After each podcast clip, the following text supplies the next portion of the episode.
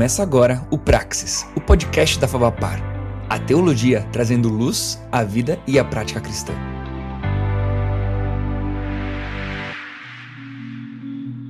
Fala galera, fala galera, sejam muitos, mas muito bem-vindos a mais um episódio do Praxis, uh, o nosso podcast aqui da nossa querida Fabapar. E hoje, com essa beldade de produção aqui, eu não sei para onde eu olho, tem três câmeras aqui olhando a gente, então estamos uh, cada vez mais melhorando essa, essa produção. E hoje, muito especial, porque uh, a gente está no nosso episódio 100. Exatamente, o Praxis, uh, nosso podcast, já há três anos, e a gente chegou no episódio 100. Que alegria ter você que está caminhando com a gente a todo esse tempo. E se tem sido relevante, se tem abençoado a sua vida, ah, não deixa nunca de compartilhar, de curtir, de ativar a notificação aonde quer que você goste de ouvir ah, o, o, podcast Praxis, porque ele está presente em toda, todas as plataformas de podcast. Então, onde você ouve, ativa as notificações para você sempre receber conteúdo novo. E para esse episódio ah, especial, esse episódio de número 100, nós estamos aqui com o pastor ah, Cuco, ou pastor Antônio, ou pastor. No Valdemar ninguém chama, né? No meio. É, é raro, é raro. Mas ah, vou pedir para ele se apresentar um pouquinho, quais são as funções hoje ah, dele aqui na faculdade, enfim, para quem inclusive estiver ouvindo a gente entender o porquê que o pastor está aqui com a gente para esse conteúdo. Maravilha, muito obrigado, Thiago. Uma alegria estar novamente aqui no podcast já estivemos em outra oportunidade, na época falando sobre discipulado junto com o Silvado, né? E sempre é bom estarmos juntos mais uma vez. Hoje nós estamos desenvolvendo um trabalho de gestão, atuando na liderança que envolve a direção da, da FABAPAR, das Faculdades Batista do Paraná, e também é, da liderança a, a nível de Paraná das igrejas batistas, né? E estamos no Ministério Pastoral já há mais de 25 anos, né? Eu tenho dito, brinco que apesar de ser um pouco jovem ainda, não tanto, né? É, estou desde o século passado pastoreando, né? Eu formei em 99 e desde 97 já venho desenvolvendo o exercício da liderança pastoral. E é uma alegria estar com você aqui. E não posso deixar de mencionar também, sou pai do Gabriel, da Laura, casal de filhos aí, a Neuza, minha amada. Estamos aí à disposição para servir. Que legal. Pastor, obrigado. Mas também, a Pastor Cupo tem desenvolvido uh, um ministério bem legal aqui na faculdade, não só cuidando da faculdade, mas também lecionando e em sala de aula, né? Isso, isso mesmo, né? Essa é a parte da docência. Então, na docência, atuando mais na perspectiva prática né, do, do dia a dia, é, a, a disciplina de ministério pastoral, que envolve todo esse dia a dia de como a gente fazia uma gestão pessoal e também da igreja, né, do, do, do da, da, organização eclesiástica, atuando também em algumas disciplinas como evangelismo, discipulado, é, relacionamentos. Né? Há uma disciplina que eu, eu, eu, escrevi o conteúdo, é cidadania e relacionamentos. E aí nós falamos um pouquinho sobre uma perspectiva de teologia pública, como nós nos envolvermos é, de um modo saudável, bíblico, dentro dessa perspectiva. Então, tem muitas áreas aí na docência que a gente tem o privilégio de contribuir também. Que legal. Uh, eu sou Thiago Vercelino, quem tem tido o privilégio de caminhar com você aqui no Praxis. E bom, você já leu no título, por isso que você clicou para ouvir esse episódio. Você viu a ênfase que o pastor Cuco deu uh, para falar sobre gestão e hoje a gente vai trabalhar um pouquinho essa ideia. E eu vou pegar um gancho, pastor, para ver se você concorda com com essa fala de um colega. Ontem saí com, com um colega e nós estávamos conversando sobre esse dia a dia, né? Dia a dia do, do ministério pastoral, do missionário, do ambiente cristão eclesiástico. E ele falou que uma coisa que ele sente muita falta é nesse ambiente as coisas serem levadas com um pouquinho mais de seriedade. Aí fala assim: não, mas seriedade? A gente é sério, né? A gente estuda a palavra de Deus e tudo mais, é responsável com aquilo que Deus dá para a gente fazer. Mas ele estava falando muito nessa questão de administração, a gestão da vida pessoal, da vida da igreja, da vida da organização missionária que faz parte. E eu, no fundo, no fundo, percebi ali um coraçãozinho bem crítico, falando como que se essas coisas atrapalhassem muito, a ausência desse cuidado atrapalhasse muito naquilo que nós cristãos estamos fazendo. Como que você vê essa fala dele? Você, você tem visto isso? Você concorda de alguma forma com isso? Ou, fala, ou não, não é bem assim? Olha, é, de certo modo, usar aqui a expressão relativo é, é algo que se, se apresenta para responder essa pergunta. Né? É, é relativo. De fato, nós temos situações de pastores que são pessoas sérias. Em que sentido? O cara é de oração, ele tem uma vida espiritual, busca a conexão, é, é piedoso, mas de fato é limitado no que tange as questões de organização pessoal, de desenvolvimento de competências que são hoje fundamentais para gerir é, organizações, para gerir uma igreja, e são ferramentas que nós inclusive encontramos na Bíblia, né? Livro de Esdras e Neemias, o compêndio nos traz ali uma série de princípios que podem ser aplicados na área de gestão e assim por diante. E voltando ao tema, sim, muitos pastores ou líderes acabam é, entrando mais pelo viés, digamos assim, devocional, que é óbvio, né? é essencial. Também não adianta o cara ser extremamente competente tecnicamente em gestão e não ter vida com Deus, não ter relacionamento com Deus.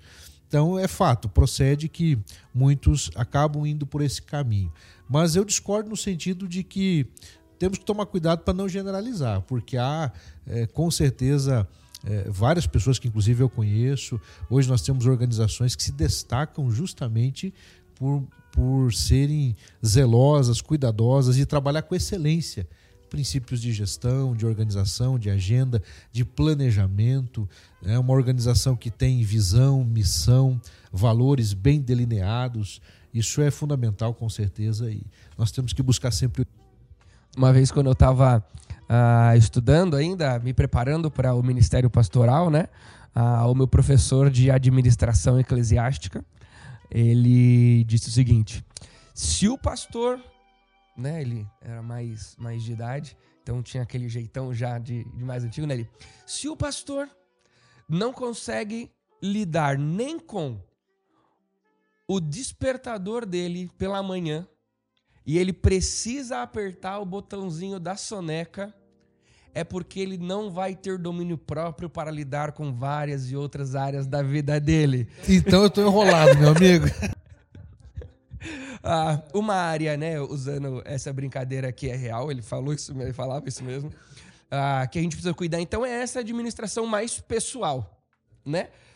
Pastor Cuco, dá uma característica aí marcante que a gente precisa cuidar, ou algumas características marcantes que a gente precisa cuidar na nossa administração pessoal quando falamos de ministério e, e, vida de igreja. Legal. Eu disse que eu estou perdido nessa temática porque eu tenho a prática de usar o despertador com soneca, né? Função soneca. Já coloca meia hora antes para ir acordandinho. É, exa exa exatamente ali.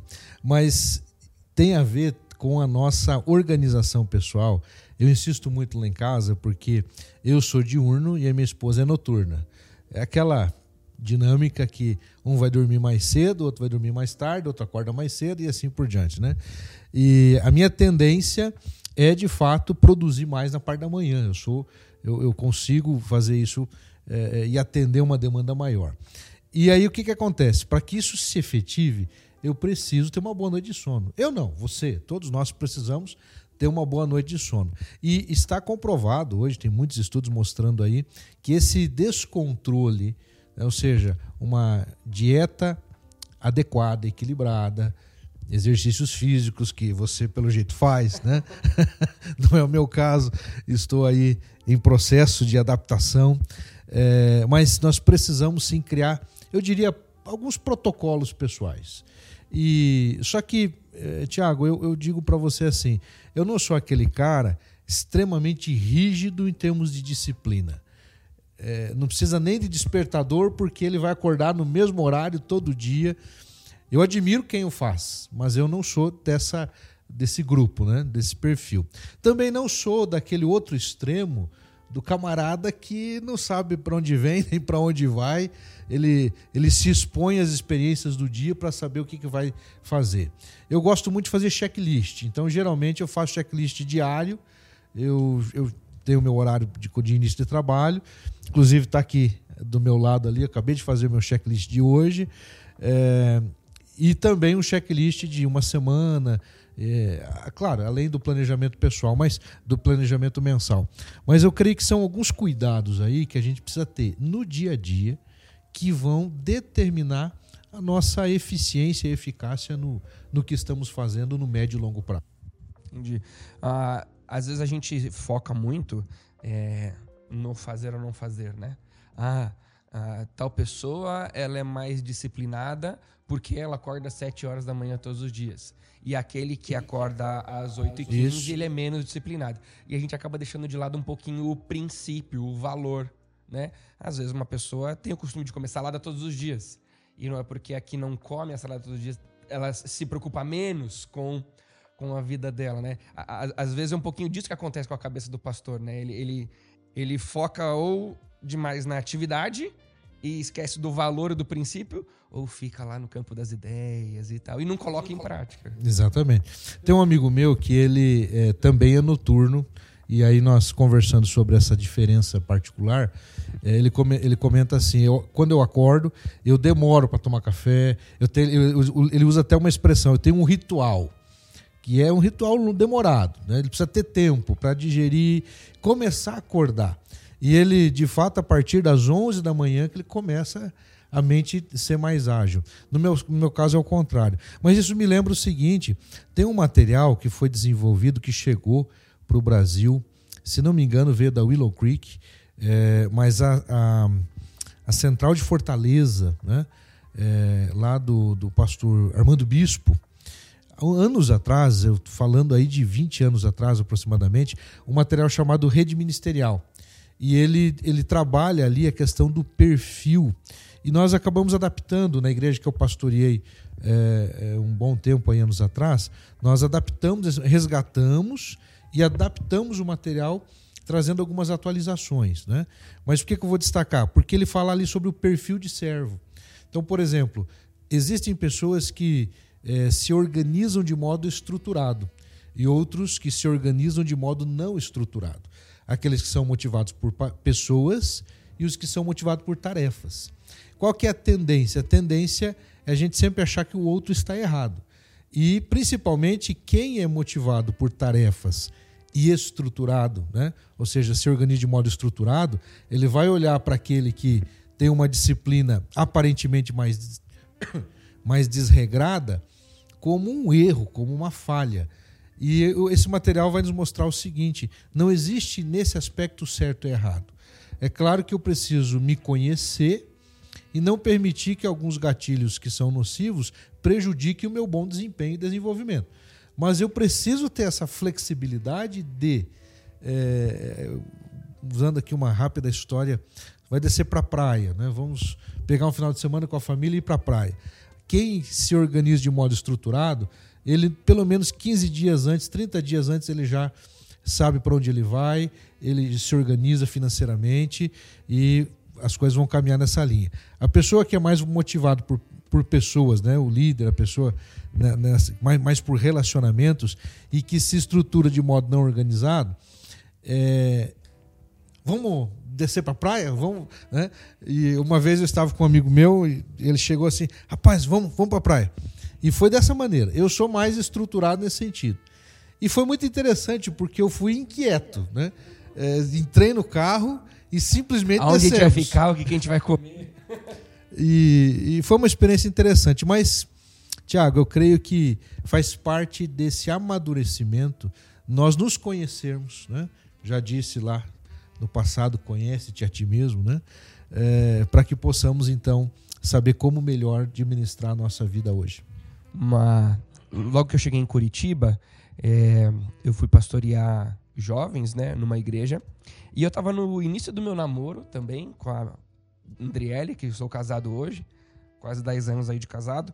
Mas eu lembro que lá no comecinho, é, eu ainda tinha uma função, embora já formado, mas eu tinha uma função na igreja ainda meio que de seminarista, não tinha sido ordenado. Então era aquela coisa assim, o pastor da época falava que eu tinha que cumprir minhas responsabilidades. E, e tudo bem. Então no auge dos meus 22, 21, 22 anos, o que, que eu fazia? Eu morava longe da igreja, porque foi o que o, o sustento dava para custear, dividir apartamento com amigos. E aí eu ia para a igreja quando tinha coisas para fazer. Quando eu cumpria o que eu tinha para fazer, eu voltava para casa. Ou falava assim: ah, hoje eu vou acordar um pouco mais tarde e tudo mais. E eu lembro que Andriele ah, virava para mim e falava assim: eu não vou casar com um homem que não levanta cedo e não vai para igreja. E daí eu falava assim: mas amor, presta atenção. O pastor já disse que eu tenho que fazer, eu já fiz. E ele mesmo falou: se você cumprir as suas responsabilidades, tá tudo certo, né? Eu lembro que o, o, o dinheirinho era contado, então se eu fosse cedo para a igreja e tivesse que almoçar na rua, ali ia ficar apertado o mês. Então eu escolhi, e ela foi pegando no meu pé, foi pegando no meu pé, até que um dia eu falei assim: ah, quer saber?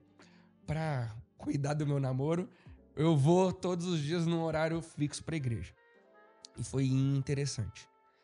De novo, não é para focar na atitude ou na atitude. Não é que agora todo mundo que tá ouvindo esse podcast vai o horário certo, dá certo. Mas foi incrível o impacto que isso teve no meu ministério. E até hoje, se ela ouvir esse podcast, ela vai. Primeiro ficar um pouquinho brava porque falei da gente, ela não gosta muito que fala assim. Mas ela vai lembrar com, com alegria, porque o impacto que teve no meu ministério e para os pais dos jovens e dos adolescentes, os pais dos quais adolescentes que eu cuidava na época, foi um impacto muito grande de eu chegar sempre num horário correto na igreja e ir embora num horário ah, correto na igreja. Essa, essa administração pessoal, ela impacta o nosso ministério. Que tipo de impacto que essa administração traz? Positivos, negativos? Né? No meu caso, contei esse testemunho. Foi nítido. Até na época, tinham outras pessoas que trabalhavam na igreja que não tinham esse mesmo costume. E foi interessante ver como elas perderam algumas oportunidades. E eu vivi, assim, todo e total crédito à namorada na época, hoje esposa, né? Pensa se há 10 anos era essa, imagina Imagina agora. Não, tô brincando, amor. Tô brincando. Mas que, que, que impactos que causam ministeriais, positivos negativos, é, é esse cuidado pessoal? Eu, eu ouvi o pastor Roberto Silvado, do início ainda da minha caminhada ministerial, ele falando sobre essa abordagem, a importância de você ter um horário fixo de gabinete, né? É, essa expressão que eu utilizava para se referir àquele tempo que você fica no escritório, para atendimento de pessoas e também para se programar e se organizar para as demandas eh, cotidianas do Ministério. E eu vou falar sobre duas perspectivas: o aspecto familiar e o aspecto ministerial. No aspecto familiar, eh, uma vez um, um, filho de um pastor disse, eh, chega, perguntaram na escola, né, para ele o que, que seu pai faz. Não, meu pai não faz nada. Falei, Como seu pai não faz nada? Não, meu pai é pastor. e por que, que ele tinha essa noção? Porque ele via o pai trabalhando em casa. Então o pai sempre estava em casa, ajudava a lavar a louça e aquela coisa toda lá, e ele acabou criando a ideia de que o pai não faz nada, porque ele está em casa.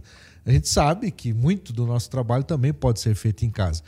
Então há um ganho nesse aspecto de você, é, digamos assim, didaticamente ensinar a começar seus próprios filhos e a própria igreja. Que de fato nosso trabalho é, é, é não só é, volumoso, mas intenso. Né? Nós, um, eu diria, Tiago, uma coisa que é importante também mencionar: ao longo desses um pouco, pouco mais de 25 anos de, de liderança pastoral, ministerial, é perceptível a gente padronizar algumas situações. É, pastor e ministérios que estão se desenvolvendo de um modo, digamos, saudável, você percebe que há sinais de saúde naquela, naquele ministério, o camarada ele é ele é dedicado, ele tem, ele, ele, ele é trabalhador, tá? Então não dá para dissociar uma coisa da outra. É, é, isso, isso, é, isso é uma coisa muito importante. E para a igreja, sim, você procurar mostrar para a igreja que você tem uma organização pessoal de horários, de atendimentos. Inclusive, você vai atender alguém. Às vezes a pessoa chega na igreja e ah, pastor, estava sem fazer nada, vim aqui bater, tomar um café com o senhor. E aí é uma oportunidade. Bom, meu irmão, se é só para isso, então vamos marcar um outro dia, e porque eu tenho trabalho para fazer. Ou então aquela velha história, né? O que você está fazendo? Ah, estava em oração. Bom, já que você não está fazendo nada, né? É, não que oração seja trabalho, mas faz parte da nossa dinâmica termos um tempo de preparo espiritual, de preparo de sermão, né? Então são questões aí que é, fechando esse, esse tema, ou pelo menos delineando um pouco melhor, é, de fato nós precisamos ter uma organização de maneira que eu consiga não ficar engessado, aprisionado numa rotina, é, mas ao mesmo tempo também não deixar coisa solta demais que traga dificuldades aí para o dia a dia. Né? Agora, como a gente pode perceber e diferenciar o que é uma administração pessoal de uma figura de um uh, executivo. Só que agora a gente vai ter que diferenciar porque hoje o senhor tem uma função de executivo. Mas falando um, um executivo assim de, uh, de multinacional, uh, aquela pessoa que tem um, um, mercado de trabalho financeiro e tudo mais, de um perfil ministerial. Aí envolve o ser executivo que o senhor é, que é uma função ministerial também. Como a gente diferenciar? Porque às vezes a gente vai pegar automaticamente diversos conceitos do mundo corporativo e nós vamos transportar para dentro. E daí vai ter o grupo que vai falar assim: ah, porque tá trazendo coisas que não tem nada a ver com a Bíblia e tudo mais. Mas também vai ter o grupo que fala assim: não, tem conceitos importantíssimos. Ah, que diferenciação a gente faz para poder não falar simplesmente para um pastor, para um missionário, né, para uma educadora, para uma pastora e tudo mais. Olha, tá aqui sete leis, sete hábitos eficazes uh, de uma liderança e põe na sua vida. Ou joga tudo isso fora porque não é de Deus. O, como diferenciar? Porque são dinâmicas diferentes. O que às vezes um pastor, é, alguém, um ministro, vai fazer das nove às seis, das oito às seis, vai ser muito diferente do que um, um CEO de empresa vai fazer das 8 às 6. Uhum. Que diferenciação a gente consegue fazer nesse aspecto? Meu amigo, não é muito, não é muito simples de responder essa pergunta, né?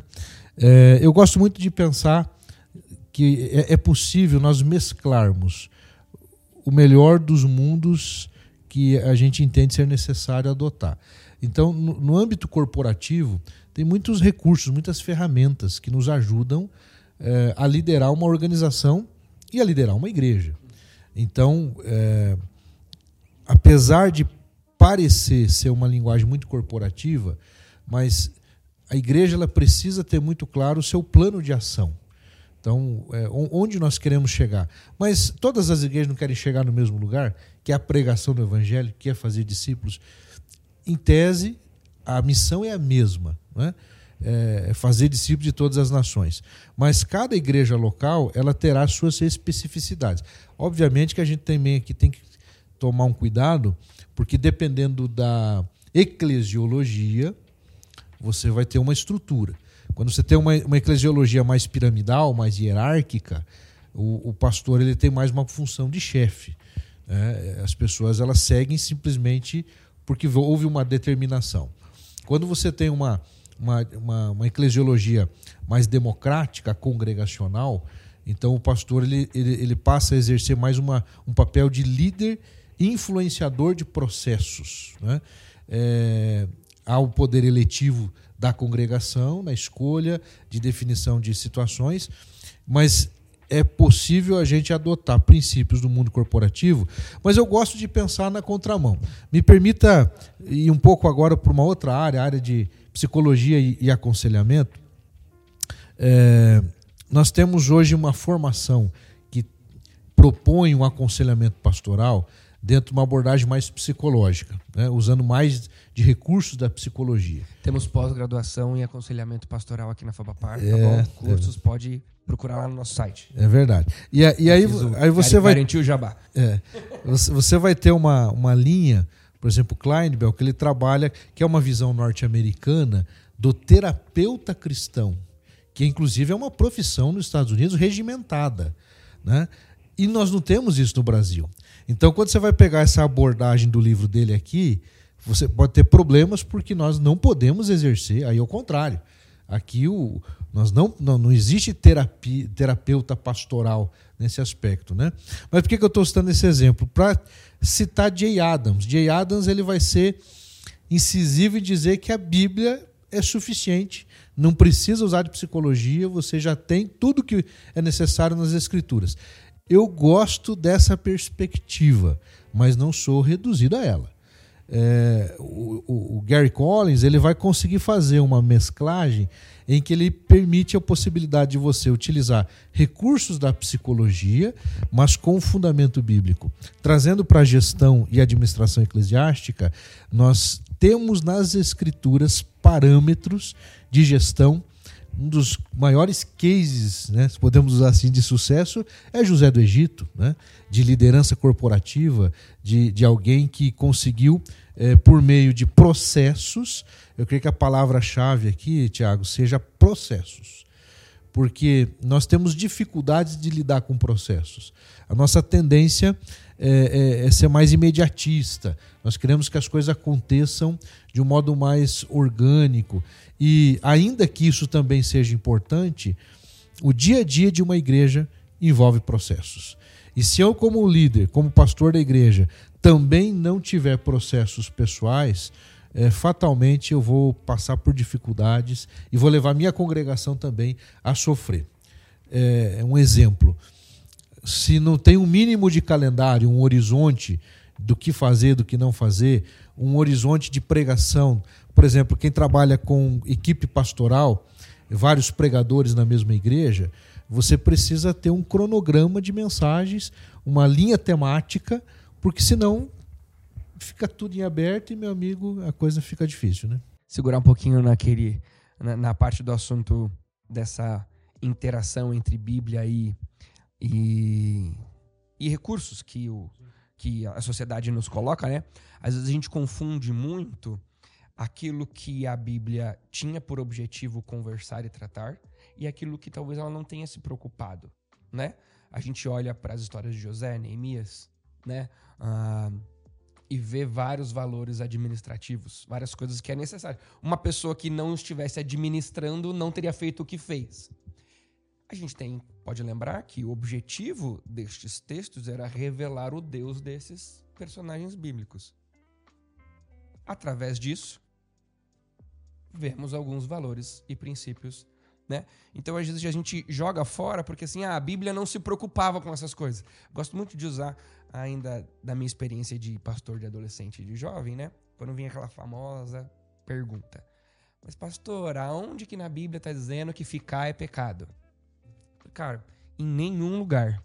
Mas na Bíblia tem vários e vários argumentos, valores e princípios que nos conduzem a entender que essa não é uma prática para nós cristãos.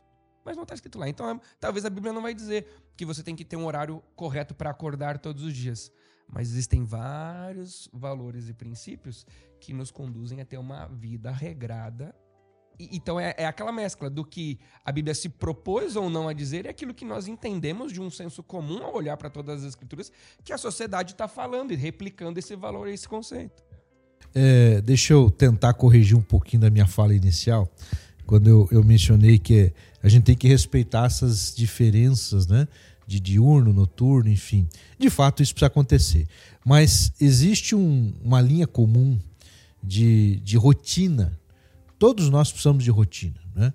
É, tem um vídeo que circula bastante aí nas redes de, de, um, de, um, de um líder militar falando sobre a importância de você arrumar sua cama. Não sei se você já viu isso aí. E ele, ele vai mostrar algumas coisas muito interessantes no simples ato de quando você se levantar, você antes de sair para os seus afazeres, deixa a sua cama arrumada. Aí algumas coisas interessantes. Ele vai dizer o seguinte: primeiro, você já tem a primeira sensação de dever cumprido de uma missão que você já. Isso já ajuda na sua estima, na tua, na tua disposição. Pequenas, pequenas vitórias, né? Exatamente, pequenas vitórias ali. É, e aí você. Então, existe esse primeiro impulso. Depois, quando você volta para casa, cansado, um dia extenuante, aquela coisa toda, a sua cama já está arrumada. Você, aquele ambiente te dá uma sensação também agradável. E estudos mostram, e eu também quero aqui tomar um cuidado, porque aqui é uma tendência minha de ser um pouco mais chato com alguns protocolos, né? Mas estudos mostram que um ambiente organizado, limpo, arejado, eh, propicia um melhor estudo, um melhor desenvolvimento intelectual, é, alcançar os objetivos. É, às vezes a gente acha, mas eu vou perder tempo arrumando. Só que o, o, tempo que você gasta arrumando, você vai investir depois com maior precisão, porque você não precisa se distrair com outras coisas. Eu fiz um curso. Quando eu fui fazer o mestrado, eu tinha uma tarefa de ler muitos livros e eu falei, não vou dar conta desse negócio. Aí eu fui fazer um curso de leitura dinâmica. Né? é, não concluí. Eu fui até a parte que eu entendi que era suficiente para me ajudar na minha demanda de leitura pessoal. E o professor que estava eh, falando sobre o assunto, ele disse assim: todo mundo tem atenção. É, às vezes a gente fala assim: ah, fulano é distraído. Não, é que ele está atraído, a atenção dele está atraída por alguma coisa que não é aquilo que ele naquele momento deveria estar focado. Ele está tá desatraído por aquilo, é. distraído, mas não significa que ele não está sendo atraído, distraído, mas não significa Ele que... dizia isso, você sempre estará sendo focado em alguma coisa. A questão é que nós temos que ter precisão para ser assertivo naquilo que a gente está propondo. Né? Claro que aí nós temos algumas dificuldades vinculadas a características que hoje se aceleram, né? pessoas com déficit de atenção. Eu fiz um, fiz um teste desse aí também, apareceu esse negócio, rapaz. É, deu um certo grau ali de déficit de atenção comigo. E, e me ajudou, porque eu pude me conhecer melhor. Então, identificando que eu tenho essa situação de déficit de atenção, não é algo ah, extremado, mas existe. É, eu, eu, eu crio alguns protocolos para que eu possa cuidar dessa questão também. Ah, incrível. Ah, e, e, mostra também a necessidade, muitas vezes, da, de a gente assumir algumas coisas, né? Talvez quem está assistindo a gente ou ouvindo a gente está falando assim: oh, eu sou alguém que precisa cuidar melhor da, da administração. Falou da leitura, né? Precisava correr atrás do prejuízo porque ia enfrentar uma etapa da vida que eu ia precisar ler muito. Então, dá um passinho para trás, né? de repente alguém está se vendo nessa situação e está ouvindo a gente e está falando assim: preciso né, fazer algo para melhorar. E às vezes alguém está assistindo a gente está sentindo conforto. Puxa vida, sou tão preocupado com essas coisas e estou ouvindo que de fato posso continuar e, a ser preocupado. É, e cara, foi tão interessante porque no primeiro momento eu pensei assim: puxa, mas eu preciso ler e vou perder tempo fazendo um curso. Só que aquele curso ali, as horas que eu dediquei, me ajudou em muito na, na, na proposta, na necessidade que eu tinha. Tiago, não sei se você vai falar ainda, mas eu tô com o meu, meu smartphone aqui, WhatsApp. Que tem gente que se perde no dia a dia por causa dessa situação. Temos que tomar cuidado também com esses roubadores de atenção, né? É, porque às vezes a gente acaba criando aquela desculpa de necessidade. Não, mas eu trabalho com WhatsApp, eu trabalho com as redes sociais, né? e tem que saber usar, né? Tem que saber usar para o trabalho em si, para a responsabilidade em si e não só simplesmente para jogar ali o, o, o tempo fora. Uh, nessa sua caminhada ministerial, Pastor Cuco, o que você já viu acontecer é, com pessoas que vou puxar uma sardinha pra gente que não levou em consideração esse papo, essa instrução, achava, não, isso daí não, não tem nada a ver. Tem alguma história? O que, que, que você já viu acontecer por aí? Sim, sim. Eu já vi pastores perderem ministério, o, camarada se perder no processo e aí se sentir incompetente, incapaz, é, é, passar a ter problemas também em casa. Porque se a gente não tem um mínimo de controle é, das dinâmicas do nosso dia a dia, você também vai acabar afetando áreas como, por exemplo, finanças, né? economia. É, é, é um tema delicado, sensível, eu diria que grande parte ou um percentual significativo de pastores que às vezes têm problemas no ministério é pela desorganização financeira. Claro que, apesar é, de que a, as pessoas, de um modo geral, acham que pastor ganha muito dinheiro, no nosso, na nossa sociedade tem essa ideia, essa falsa. É, é entendível da onde vem essa, é, essa impressão. Né? Exatamente. Né? Talvez de pessoas não, não sérias, ou talvez de uma perspectiva errada do que é o, enfim, do que é o ministério. Mas eu posso te dizer assim, acompanhando literalmente centenas de pastores, a maioria tem é, ganhos limitados ganhos limitados. E eu também tenho dito assim, quando tenho oportunidade de conversar com alguns no trabalho de mentoria, que nós não podemos ficar reféns. Por exemplo, eu não posso expor minha esposa, meus filhos a uma situação de, de dificuldade financeira e de sustento porque eu ganho pouco na igreja. Então eu preciso conversar com a igreja, analisar as circunstâncias e a igreja liberar o pastor para um trabalho biocupacional, ser professor, ser vendedor, é, exercer algum outro trabalho para ele ter uma segunda fonte de renda e ele poder então trazer com maior dignidade o sustento para sua própria casa. Não há demérito nisso. Já foi o tempo em que nós achávamos que pastor sério e de fé ele tem que trabalhar de tempo integral. Graças a Deus que muitos podem. Mas eu diria, meu amigo, assim, conhecendo as igrejas de um modo geral, e não só de uma denominação específica, é, a maioria das igrejas brasileiras tem menos de 100 membros. A maioria tem menos de 100 membros. E como é que essas igrejas vão sustentar os seus pastores? Então o camarada tem que ter controle pessoal. Esse é um exemplo, né? A gente acabou derivando aí para uma situação. Mas esse é um exemplo a nível pessoal que é importante a gente ter controle. Outro aspecto também é a questão emocional.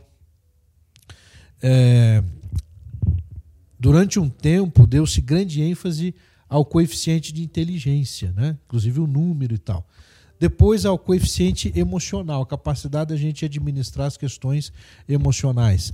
Mas também hoje se fala, ou pelo menos começa-se a se falar, sobre o tal do QA, é coeficiente de adaptabilidade. A capacidade que nós precisamos desenvolver, que envolve a inteligência cognitiva, inteligência emocional e a inteligência de adaptação às necessidades. E aí eu preciso ter hoje, no, no, em nosso tempo, uma, uma disposição para me adaptar à realidade. Por exemplo, né, essa conversa que a gente está tendo aqui agora é uma conversa que até pouco tempo atrás não era, não existia, não existia. E aí você é, é um cara que tem uma geração que consegue conversar mais com tecnologia. É, eu já sou um pouquinho mais velho que você, né? não sei se é pouquinho ou muito, mas enfim, eu sou da geração X, né? É, é, finalzinho da geração X ali. É, nós precisamos nos adaptar, porque senão a gente morre. É, porque a gente não precisa, né? Não precisa viver essas circunstâncias que você acabou de falar sendo que tem tanta coisa disponível ao nosso redor para lidar, para nos auxiliar nessa administração uh, pessoal, essa administração eclesiástica, e tudo isso acaba sendo uh, motivacional para a gente fazer aquilo que a gente mais quer: proclamar o Evangelho, falar do amor de Cristo uh, para as pessoas. se você tivesse que deixar um, um assim, pessoal, não, olhando para a câmera agora. Pessoal, é, vá por ali, faça aquilo ali. Como uma maneira de, de, de, incentivo. Ah, e uma coisa que eu lembrei agora que eu, que ia falar quando você está falando do, do bio, biocupacional é que tem muita gente, e foi o meu caso. Uh, eu saí da casa dos meus pais direto para o ambiente de estudo cristão. Nenhum problema nisso. Vejo que eu, inclusive, ganhei tempo de usar a minha juventude. Foi o meu caso também. É. Mas esse contato com o ambiente não eclesiástico acaba esticando muito o ministério pastoral, né? Ah, porque a gente acaba sendo exigido e às vezes na igreja a gente é exigido por membros. Num trabalho eu acabo sendo exigido por um chefe, né? Então é uma experiência desenvolvimento de competências, né? E, e então, eu, eu, eu, quero pensar de modo didático, eu, eu sou, eu, sou, muito dos pontos, né? Então, eu quero pensar em quatro temas aqui que são essenciais e eu diria é, cruciais para uma vida ministerial bem sucedido. Ó, quem está ouvindo agora vai começar a pregação do nosso podcast, quatro pontos. quatro pontos aí, tá? São, e são quatro C, tá? É, aquelas formulazinhas, né? Mas são quatro conceitos que eu imagino, acredito e tenho visto ao longo do tempo que realmente são essenciais e fundamentais. Tem a ver com competência, caráter, comprometimento, né? Então são elementos que estão vinculados, são relacionados. E o quarto eu vou falar daqui a pouco. É algo essencial para a liderança eclesiástica e eu diria para a liderança em qualquer é, segmento. A liderança pessoal. Pessoal. É de fato assim você olhar com muito cuidado para o seu caráter. Então o primeiro C é o C do caráter. É, ser alguém que as pessoas acreditam no que você fala abre portas. Você combinou com alguém chegar às 8 horas e se por alguma razão você não pôde chegar, não é só mandar uma mensagem no WhatsApp dizendo assim, ó, vou atrasar 15 minutos. Tá, e daí? Por que você vai atrasar 15 minutos? Faz uma justificativa. Enfrentei uma dificuldade, infelizmente não poderei chegar. Então você dá uma justificativa. Agora, isso também não pode ser todo dia, porque aí você está demonstrando. Mas caráter tem a ver com essa disciplina de alguns valores intrínsecos, né? ou seja, que são inerentes à nossa, à, à nossa fé, aos nossos valores e que determinam como nós vamos viver e trabalhar. Outro aspecto envolve competência. Né? É, precisamos desenvolver competências e isso é uma boa notícia, porque a competência ela pode ser desenvolvida. Né? É, é, é algo que a gente vai aprender vai fazer curso, vai fazer pós-graduação, vai fazer graduação, vai fazer. E, e, não só isso, a gente tem essa formalidade. Existem cursos baratos, até gratuitos, de grandes organizações educacionais. A Fabapar também tem é, cursos livres ali, alguns inclusive até gratuitos, que te ajudam a desenvolver algumas áreas de competência. Então, eu por causa da função executiva que exerço hoje, é, precisei buscar algumas ferramentas. E eu, o que, que eu fiz? Fui no YouTube e digitei lá o assunto que eu queria aprender. Eu preciso aprender sobre essa temática. Né? Eu preciso. Um exemplo aqui do, do, do, do cotidiano, é, a, a, questão mais de contabilidade. Né? É, aprender alguns termos de contabilidade. Fui no YouTube. E, e, ali eu extraí o que eu preciso. Aí uma criança de 12 anos começou a te ensinar sobre contabilidade. Pois é, é aí veja.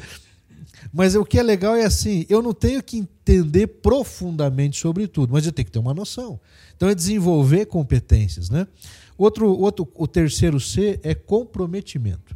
Se você não se comprometer, eu, eu ouvi uma vez de um grande líder dizendo o seguinte: seu olho tem que brilhar. Cara, se o olho não brilhar, meu amigo, a gente não frutifica. Ou então uma expressão mais agressiva do mundo corporativo, tem que ter sangue no olho para fazer a coisa acontecer. Isso é comprometimento. Irmos além do que é pedido, é, é, é entregar mais do que se espera. E eu entrego mais do que se espera quando eu entendo que eu estou fazendo para a glória de Deus. E o quarto C, que eu não falei ainda, ele vai nos auxiliar com os outros três anteriores. É consagração. Então, uma vida de consagração passa por uma percepção da minha dependência de Deus, passa para a percepção de santidade que a Bíblia pede, sede santos como eu, vosso Deus, sou santo. Então, consagração é a capacidade de ir além. A maioria dos crentes são salvos, ou esperamos que sejam, né, dos membros das nossas igrejas. É, muitos buscam a santidade, mas poucos buscam a consagração, porque consagração é um nível mais elevado.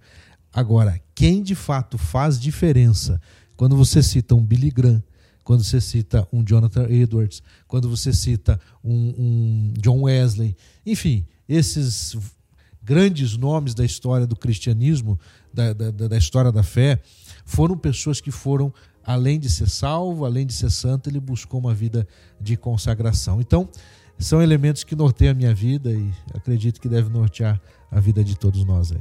Professor Cuco, muito obrigado por esse tempo junto, por esse bate-papo. Mas já? passou rápido demais? Passou, passou. Foi muito legal e para mim a experiência de fazer o podcast tem dado alguns momentos que eu falo assim, puxa vida, tal pessoa precisava ouvir essa conversa. E hoje para mim foi mais uma experiência. Olha, tem muita gente, esse é o tipo de conteúdo que muita, muita gente precisava ter acesso, porque eu olho para o podcast muitas vezes como além de, já falei algumas vezes, né? Além de uh, trabalhar aqui na Fabapar, além de exercer o ministério pastoral, sou missionário de acampamento. E para mim, no acampamento, eu não eu não eu, eu não formo ninguém no acampamento. O acampamento tem aquela função de um start. Sai do acampamento assim, isso. Eu vou mudar o mundo. E para mim o podcast ele tem essa característica. Ele ouve, talvez ele muita coisa para aprender aqui, mas ele sai desse tempo aqui de papo com a gente. Eu quero cuidar da administração, e, e para mim foi mais uma experiência dessa. Então muito, muito obrigado mesmo por esse papo. Bacana, eu que agradeço e estamos à disposição aí para servir e caminharmos juntos. Galera, esse foi mais um Praxis. Um abraço e até a próxima.